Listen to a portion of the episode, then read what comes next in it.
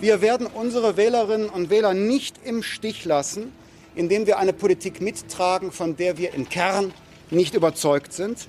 Es ist besser, nicht zu regieren, als falsch zu regieren. Guten Morgen und keine Sorge, die Ampel steht noch. Diese Worte von Christian Lindner, die Sie da gerade gehört haben, stammen aus dem Jahr 2017, als der FDP-Chef die Gespräche über eine Jamaika-Koalition platzen ließ.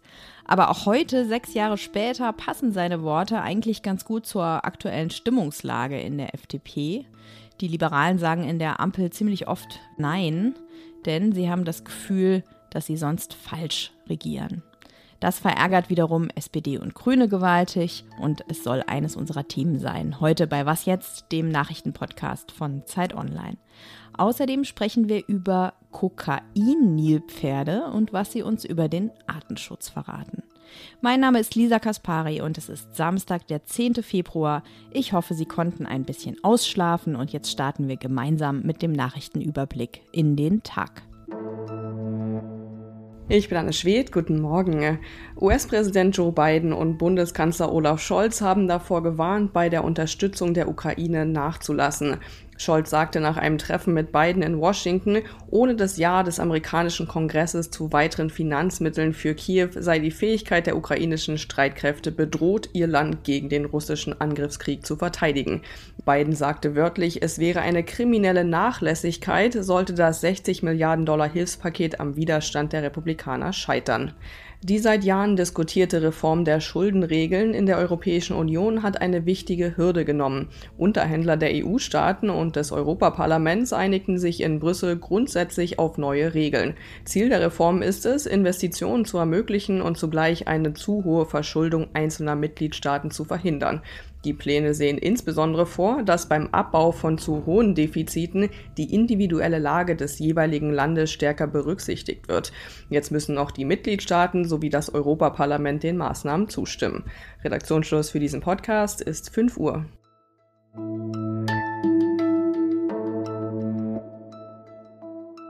Von einem gigantischen Schaden, den die FDP in der EU angerichtet habe, sprechen die Grünen. Außenministerin Annalena Baerbock wirft ihren FDP-Kollegen in der Bundesregierung sogar vor, das Ansehen Deutschlands zu beschädigen. Konkret geht es um den Widerstand der FDP beim EU-Lieferkettengesetz, das deswegen jetzt auf EU-Ebene auch verschoben werden musste. Und diese Blockadehaltung ist ja kein Einzelfall. Die FDP hat in letzter Zeit immer wieder Nein zu Regierungsvorhaben gesagt. Das Heizungsgesetz fällt mir da ein, aktuell das Demokratiefördergesetz, die Kindergrundsicherung und vor wenigen Monaten auch das EU-Verbrennerverbot und die Diskussion um die E-Fuels. Warum nimmt die FDP immer wieder diese Rolle des Blockierers ein und ist das aus ihrer Sicht auch strategisch klug?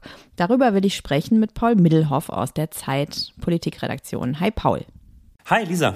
Beim Lieferkettengesetz wird die FDP echt scharf kritisiert, also von ihren Koalitionspartnern, aber auch von uns Journalistinnen und von EU-Vertretern. Was verspricht sich die Partei von dieser Anti-Haltung?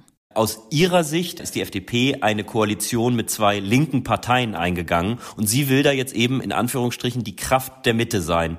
Und diesen Anspruch macht sie geltend, indem sie Dinge verhindert. Die FDP ist auch keine Volkspartei. Die zählt nicht wie die Union oder die SPD auf ein Drittel der Stimmen. Und wenn 80 Prozent der Menschen im Land von ihr genervt sind, dann hat sie immer noch ein Wählerreservoir, nämlich 20 Prozent, das deutlich größer ist, als es ihr die Umfragen derzeit zugestehen. Die FDP ist derzeit unter der 5-Prozent-Hürde und trotzdem hat man ja manchmal das Gefühl, sie will eigentlich gar nicht mehr weiter regieren. Sie sucht nur noch nach dem richtigen Hebel, um aus der Ampel auszusteigen. Könnte da was dran sein? Also es gab kürzlich auf Bestreben mehrerer Basismitglieder eine Mitgliederbefragung.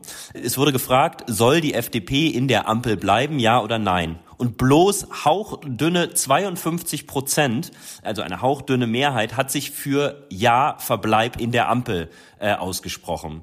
Die Basis der FDP sieht die Ampel also extrem kritisch und könnte sich vorstellen, das Bündnis zu verlassen. Die FDP-Führung hingegen ist völlig klar darin, dass sie die Legislaturperiode bis zum Ende führen will. Das hängt einerseits an den Umfragen, die du eben angesprochen hast. Sie kratzt äh, maximal an der 5%-Hürde. Ähm, Und gleichzeitig sagt Lindner, sagt auch der Generalsekretär Bijan Girsaray immer wieder, dass es eine Frage der Verantwortung für die FDP ist, jetzt nicht nach der Hälfte oder gut der Hälfte die Koalition zu verlassen.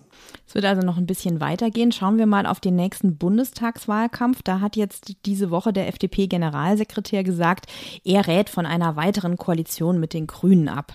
Na gut, soweit so erwartbar. Wie aber will die Partei für sich werben? Also wir haben das Schlimmste verhindert. Das ist ja nicht wirklich ein Schlager, mit dem man locker in den Bundestag zurückkommt. Also wo siehst du da Profilierungspotenzial?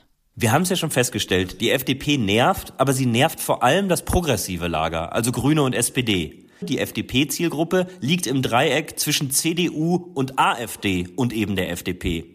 Und diese Zielgruppe springt nun mal auf andere Themen an. Was die FDP da vorzuweisen hat, beziehungsweise im Wahlkampf nächstes Jahr vorweisen möchte, ist zum Beispiel der Einstieg in die Aktienrente, ist die Einhaltung der Schuldenbremse, ist die Neuordnung der Migrationspolitik und jetzt ganz neu mit Marie-Agnes Strack-Zimmermann, die gerade zur Spitzenkandidatin der FDP im Europawahlkampf gekürt ist, möchte sie auch einen dezidiert pro-ukrainischen Wahlkampf machen bis zur Europawahl. Das ist mehr als man manchmal so sehen will bei der FDP. Ich danke dir, Paul. Wir schauen, wie es weitergeht. Danke, Lisa. Bis bald.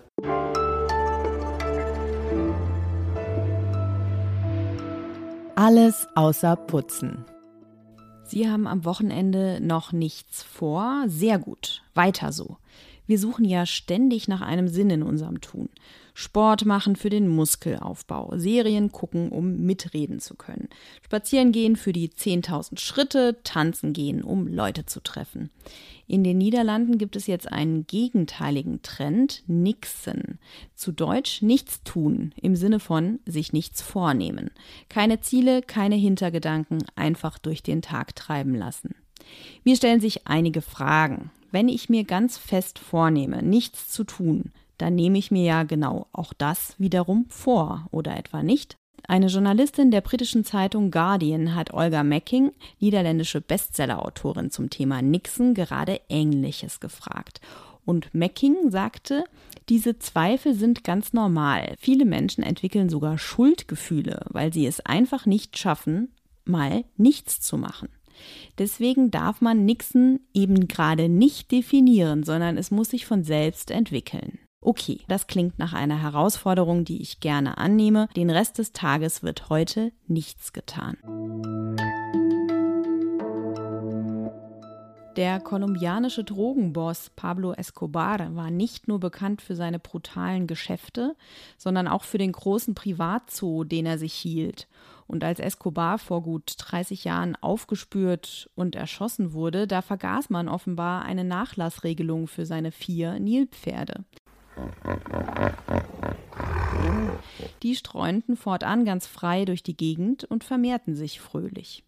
Was man mit den inzwischen 200 Kokain-Hippos, wie sie heißen, tun soll, darüber streiten die Kolumbianer. Die Regierung sagt, das ist eine invasive Tierart. Hippos haben ihren natürlichen Lebensraum in Afrika und weil sie in Kolumbien keine natürlichen Feinde haben, vermehren sie sich einfach zu schnell und sind schädlich für das Gleichgewicht der Landschaft. Aktivisten halten dagegen.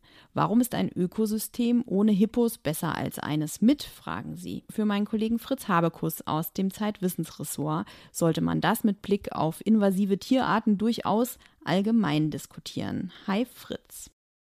Hallo Lisa. Fangen wir mal an mit den Kokain-Hippos. Warum heißen die überhaupt so und sind die so gefährlich für ihre Umgebung, wie die Regierung sagt? Den Namen hat ihnen ein amerikanisches Fernsehteam verpasst, als sie eine Doku gedreht haben über die Hippos, die da halt seit 30 Jahren auf äh, freiem Fuß sind und sich munter vermehren. Also ich würde einem Hippo nicht gerne begegnen wollen. In ihrer Heimat auf dem afrikanischen Kontinent töten sie mehr Menschen als Löwen zum Beispiel. Aber das Argument ist natürlich ein anderes, nämlich dass es dort, wo sie leben, in Kolumbien eben keine von diesen riesigen Pflanzenfressern gibt, die halt dann großflächig Pflanzen fressen und dann ihren, mit ihrem Dung die Nährstoffe verteilen. Und das heißt, diese ökologische Nische, die die Hippos besetzen, die gibt es da gar nicht. Und deswegen ähm, sagt man, die müssen da weg, weil sie sind nicht Teil des natürlichen Ökosystems. Nilpferde fänden es in Deutschland ja wahrscheinlich nicht so gemütlich, vor allem im Moment nicht. Aber es gibt ja so einige invasive Tierarten auch bei uns. Also ich denke da an die asiatische Tigermücke, den Waschbär oder die kleine Feuerameise. Welche Folgen hat das denn für unsere Natur? Also von den Beispielen, die du gerade aufgezählt hast, ist auf jeden Fall die asiatische Tigermücke ein Problem für uns Menschen, weil sie nämlich ein potenzieller Überträger von Tropenkrankheiten ist. Beim Waschbär ist es so, der ist zwar süß, aber der räubert vielen Vögeln die Nester leer oder fängt kleine Wirbeltiere, also Frösche und so frisst er. Im vergangenen Jahr gab es einen großen Bericht der mal geschaut hat, wie viele invasive Arten es gibt auf der Welt, also Arten, die irgendwo leben, wo sie eigentlich nicht herkommen.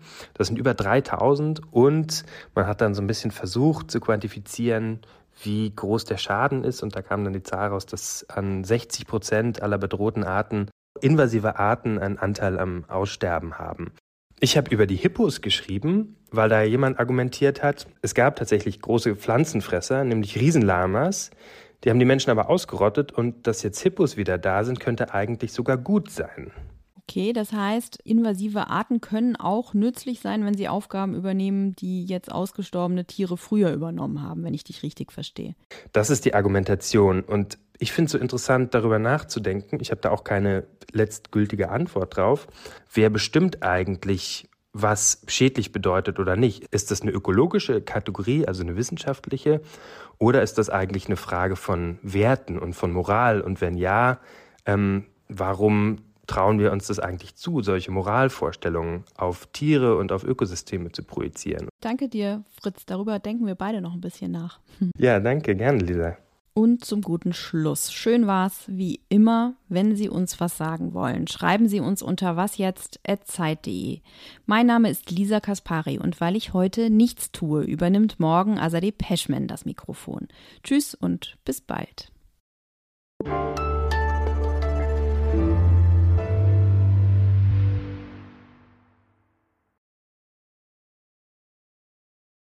So, und wenn Sie solche Tiergeräusche künftig in Deutschland hören, dann handelt es sich definitiv um eine invasive Tierart.